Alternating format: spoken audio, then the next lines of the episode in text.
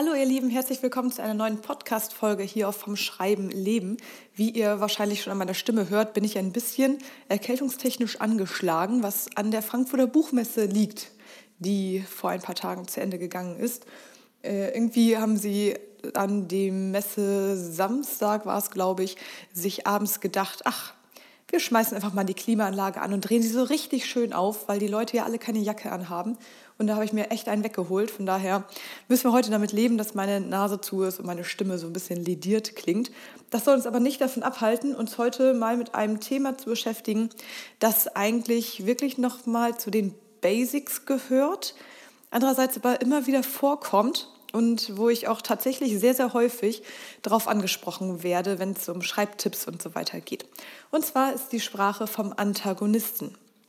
Wir haben in einem Video oder einem anderen Podcast, ich glaube es war ein Video, schon mal darüber gesprochen, dass der Antagonist eine sehr wichtige Figur ist, dass es wichtig ist, sich klarzumachen, wer der Antagonist einer Geschichte ist und es passiert mir sehr häufig, dass Autoren auf mich zukommen und dann sagen, bei mir ist es so, dass der Antagonist der Protagonist ist.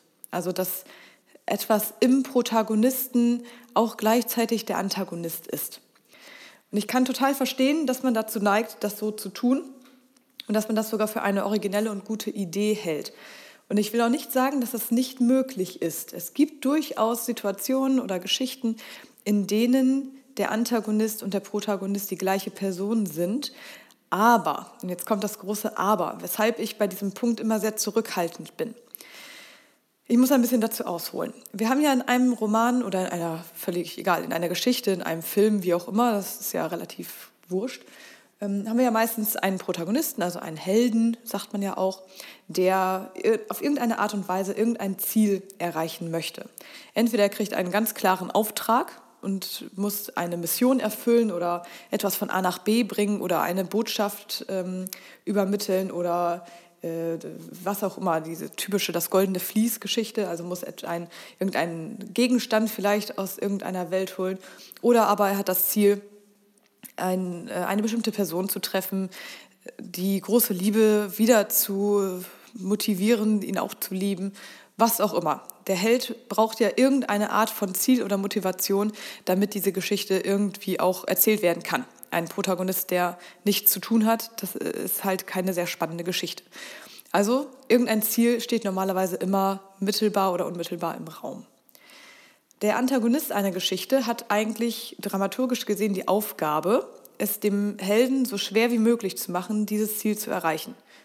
Manchmal ist es auch so, dass der Antagonist sogar das Ziel mehr oder weniger vorgibt. Also wenn wir, keine Ahnung, einen Schurken haben, der die Welt in die Luft sprengen will, dann äh, setzt er indirekt dem Helden ja schon die Aufgabe, ihn davon abzuhalten. Und jetzt der Antagonist und der Protagonist haben in der Regel entgegengesetzte Ziele. Ich nehme da immer ja sehr gerne Beispiele, die wir eigentlich alle kennen oder kennen sollten. Falls ihr Herr der Ringe oder Harry Potter noch nicht gelesen habt, könnt ihr das alleine unter dem dramaturgischen Gesichtspunkt mal tun, gerne mit dem analytischen Blick und euch mal angucken, wie dort die ganzen Figuren und Situationen kreiert werden. Das ist nämlich wirklich, wirklich sehr, sehr, sehr spannend ich wollte jetzt mal Herr der Ringe als Beispiel nehmen. Wir haben ja zum Beispiel da Sauron, der im Grunde ja die, die ganze Macht über Mittelerde haben will. Und dann haben wir Frodo, der gerne das verhindern möchte. Frodo muss also den Ring in, äh, nach Mordor bringen und da ins, in, dieses, äh, in diesen Schicksalsberg reinwerfen. Und das ist seine Aufgabe und seine Mission. Das ist sein Ziel, seine, fast schon seine Existenz für die Länge des Buches zumindest.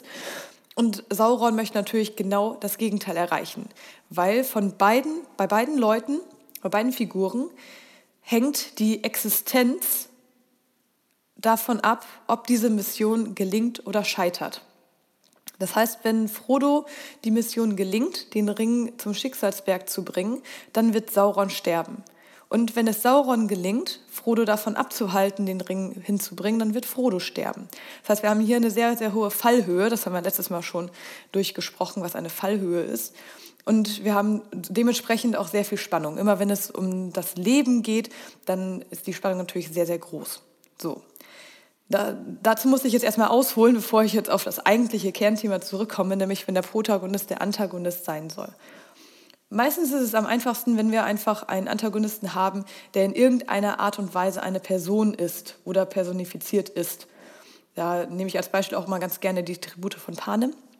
Das ist nämlich so, ein Antagonist muss ja nicht zwingend eine Person sein. Es kann auch ein System sein, es kann ein Gefühl sein, eine Schwäche, ein, es kann die Natur sein.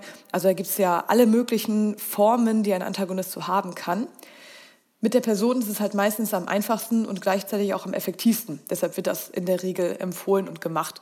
Man muss sich da nicht zwingend dran aufhalten, aber es schadet auch nicht, wenn man darüber nachdenkt, ob der Antagonist vielleicht eine Person sein kann.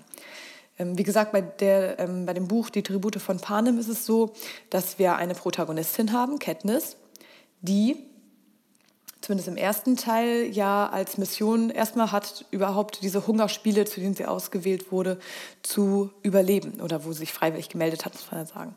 Die zu überleben, das ist so ihr Ziel. Dem gegenüber steht das System, das Kapitol, das ist so die, die, die Hauptstadt, sag ich mal, äh, das Zentrum der Macht. Die möchten natürlich gerne, dass ähm, die Leute sterben, weil das den größten Unterhaltungswert bringt. Das heißt, es ist ihnen relativ egal, ob Katniss jetzt stirbt oder nicht, am Anfang zumindest. Ähm, Hauptsache, einer gewinnt und alle anderen sterben. Das ist wieder das Ziel des Kapitols.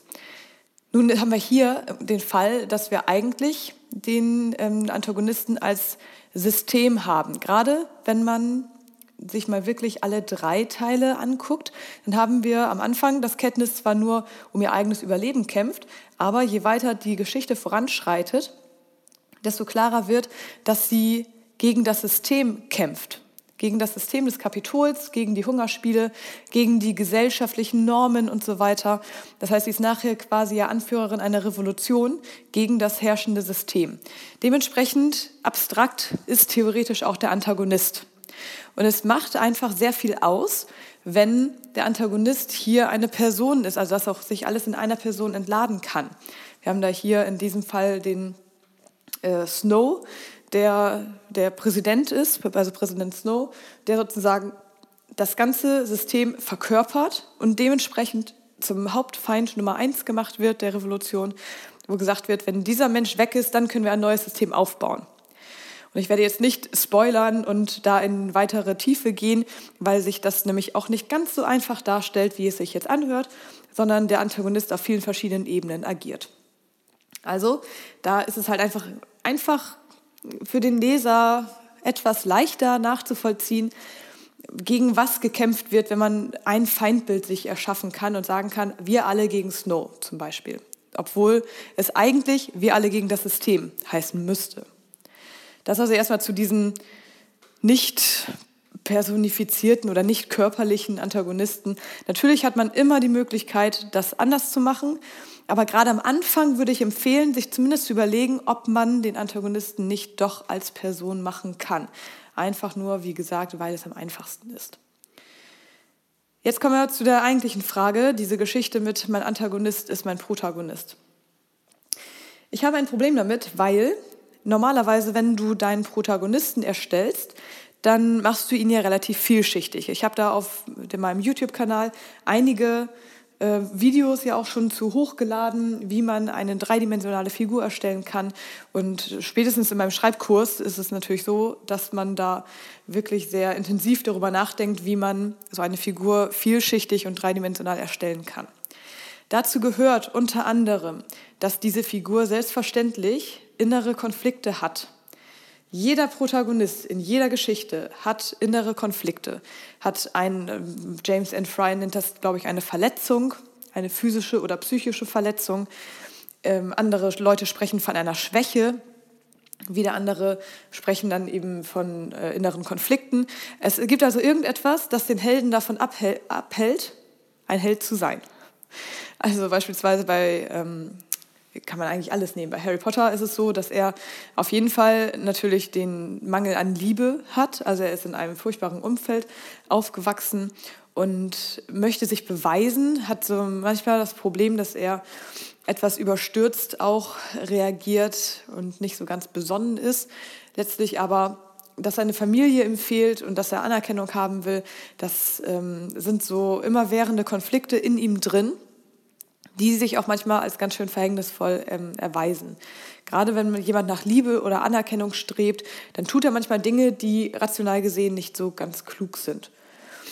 Eine solche Verletzung kann alles sein. Das kann, wie gesagt, körperlich sein. Also jemand kann, keine Ahnung, äh, eingeschränkt sein. Ich habe beispielsweise in meiner aktuellen Geschichte, ähm, wo ich gerade daran arbeite, den Fall, dass meine Protagonistin stottert.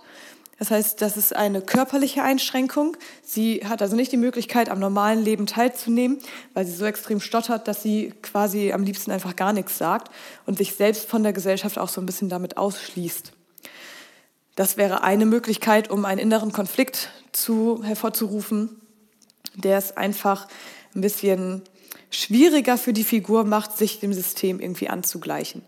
Das können andere Verletzungen sein, das wie gesagt können, kann Liebeskummer sein. In den meisten Liebesromanen haben wir den Fall, dass jemand mal so richtig dollen Liebeskummer hatte und daraufhin gesagt hat, ich werde nie wieder jemanden lieben können oder ähm, daraufhin niemanden mehr an sich heranlässt. Das können auch wirklich schreckliche Unfälle oder Traumata sein. Da ist eurer Fantasie keine Grenze gesetzt.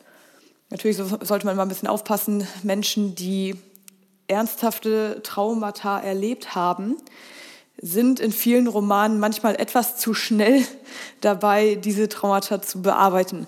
Also gerade was Liebesromane angeht, wenn man dann herausfindet, dass die Protagonistin in ihrer Kindheit mehrfach vergewaltigt wurde und es einfach nur äh, ähm, ein, sie einfach auf einen Typen trifft, der sie liebt, wie sie ist, dann überwindet sie damit in der Regel in der Realität nicht das Trauma.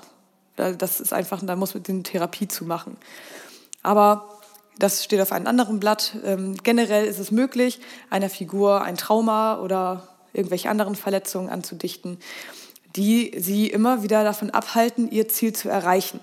Also immer wieder diese Schwäche in den Vordergrund stellen und ähm, der, das Ziel unter anderem, das langfristige Ziel des Protagonisten ist, diese Schwäche zu überwinden. Um nichts anderes geht es in der Regel. Also jemand, der, also bei meiner Protagonistin, die stottert beispielsweise, ist natürlich ein Ziel im Laufe des Romans, dass sie diese Stotterei überwindet und einen geraden Satz mal spricht und etwas damit bewirken kann. Ähm, natürlich kommt sie in eine Situation, wo es absolut notwendig ist, dass sie einen geraden Satz spricht und sie kriegt es natürlich nicht hin, weil sie noch am Stottern ist. Solange sie diese Verletzung hat, steht sie sich ja auch selber im Weg und wird das Ziel, was ihr aufgetragen ist, nicht erreichen. Das heißt aber nicht, dass das der Antagonist ist, sondern das ist einfach nur die in der Figur angelegte Schwäche, der, der Knackpunkt, der Schwachpunkt, nennt es wie ihr wollt. Das ist nicht der Antagonist. Der Antagonist wirft in der Regel aktiv dem Helden zusätzlich zu der Schwäche noch Steine in den Weg. Also wenn wir jetzt eine Figur haben, die beispielsweise ganz schüchtern ist ähm, und die nach der großen Liebe sucht, aber sich nicht so richtig traut, denjenigen anzusprechen und so weiter, dann setzt man, dann ist das noch kein Antagonist. Die Schwäche oder die, die Schüchternheit, die Introversion ist noch keine Schwäche, ist noch kein Antagonist, sondern nur eine Schwäche. Man setzt dann in der Regel, um es der Figur einfach noch ein bisschen schwerer zu machen, ihr dann einen Antagonisten entgegen, in dem Fall würde ich zum Beispiel dann ähm, ihr eine andere Frau, weiß ich, eine Nachbarin oder sowas entgegensetzen, die vor Selbstbewusstsein nur so strotzt. Also am besten immer so das mögliche, möglichst das Gegenteil von dem nehmen, was den Protagonisten ausmacht. Das heißt, wir haben hier zum Beispiel eine Figur, die sehr schüchtern ist, aber in jemanden verliebt ist und das dem auch gerne sagen würde, sich wegen der Schüchternheit aber nicht traut. Und dann haben wir aber auch einen Antagonisten, nämlich eine andere Frau, die ganz selbstbewusst ist und sich traut, zu diesem Typen zu gehen und ihn anzubaggern und irgendwie zu versuchen, ihn für sich zu gewinnen. So, damit haben wir einerseits die Schwäche des Protagonisten und zusätzlich, das ist der innere Konflikt, und zusätzlich den äußeren Konflikt, nämlich den Antagonisten, der nochmal einen draufsetzt sozusagen und nochmal dafür sorgt, dass der Held wirklich auch gezwungen ist, etwas zu tun, wenn er seine Schwäche denn überwinden will. Das alles in einer einzigen Figur festzuhalten, ist ziemlich schwierig. Deshalb bin ich da immer so ein bisschen zögerlich, denn ich denke, dass die meisten angehenden ähm, Schriftsteller zumindest den Antagonisten mit dieser inneren Schwäche verwechseln. Und deshalb habe ich mir gedacht, mache ich diesen Podcast. Das ist auch auf Basis eines Kommentars, der unter einem meiner Videos war, wo darum gebeten wurde, ähm, da doch mal drauf einzugehen. Also wenn ihr euch eure, euren Protagonisten erstellt, schaut, dass er nicht nur Stärken hat, sondern natürlich auch Schwächen. Und welche Schwächen davon so wichtig sind, dass er sie im Laufe des Romans überwinden muss. Und wenn ihr dann diese Schwächen habt, dann überlegt euch, wer, was das Gegenteil sozusagen wäre und ob man daraus nicht einen Antagonisten machen kann, falls ihr keine Idee habt, welchen Antagonisten man so nehmen kann. Selbstverständlich ist es möglich, dass theoretisch auch der Antagonist in dem Protagonisten ist, also in Form einer Schizophrenie beispielsweise. Es gibt einige Filme und auch Romane, die damit spielen, dass sozusagen der Protagonist in Wirklichkeit eine schizophrene äh, Persönlichkeit hat oder eine multiple Persönlichkeit hat und letztlich rauskommt, dass, ähm, keine Ahnung, er gleichzeitig der Kommissar und der Mörder ist oder so. Sowas geht natürlich und das ist absolut legitim, weil sozusagen faktisch gesehen der Antagonist ja wirklich eine andere Person ist als der Protagonist, nur dass sie zufällig jetzt im gleichen Körper leben. Ein Film, den ich euch auch dazu sehr empfehlen kann, ist Black Swan. Auch da ist es so, dass tatsächlich der Protagonist und der Antagonist in der gleichen Person zugegen sind. Und die setzen das sehr interessant um. Das kann man mal sich gerne antun. Ich werde jetzt nicht groß spoilern, sondern euch einfach nur die Empfehlung geben, euch Black Swan mal anzugucken. Das ist äh, dramaturgisch ein wirklich interessant gemachter Film. Und auch da haben wir ähm, eine verstärkende Figur, die zwar nicht als Antagonistin agiert, aber die zumindest alles, was der Antagonist macht, noch mal weiter verstärkt. Also weiter die, die äußeren Konflikte noch mal etwas schärfer macht. Okay, ich hoffe, dass das schon mal so ein bisschen helfen konnte und dass da ein bisschen klarer geworden ist, dass es diesen Unterschied zwischen der Schwäche und dem Antagonisten gibt. Wenn ihr Fragen habt, schreibt es gerne irgendwie als Kommentar drunter oder schreibt mir meinetwegen auch eine Mail, wenn ihr möchtet. Wir sehen uns nächste Woche wieder oder hören uns in spätestens zwei Wochen. Und ich wünsche euch ganz viel Spaß beim Schreiben und hoffe, dass ihr gut in den Nano startet, beziehungsweise wenn ihr schon drin seid oder ihn schon hinter euch habt, dass ihr es gut hingekriegt habt. Und ich freue mich darauf, wenn wir uns wieder hören. Macht es gut, bis dann. Tschüss.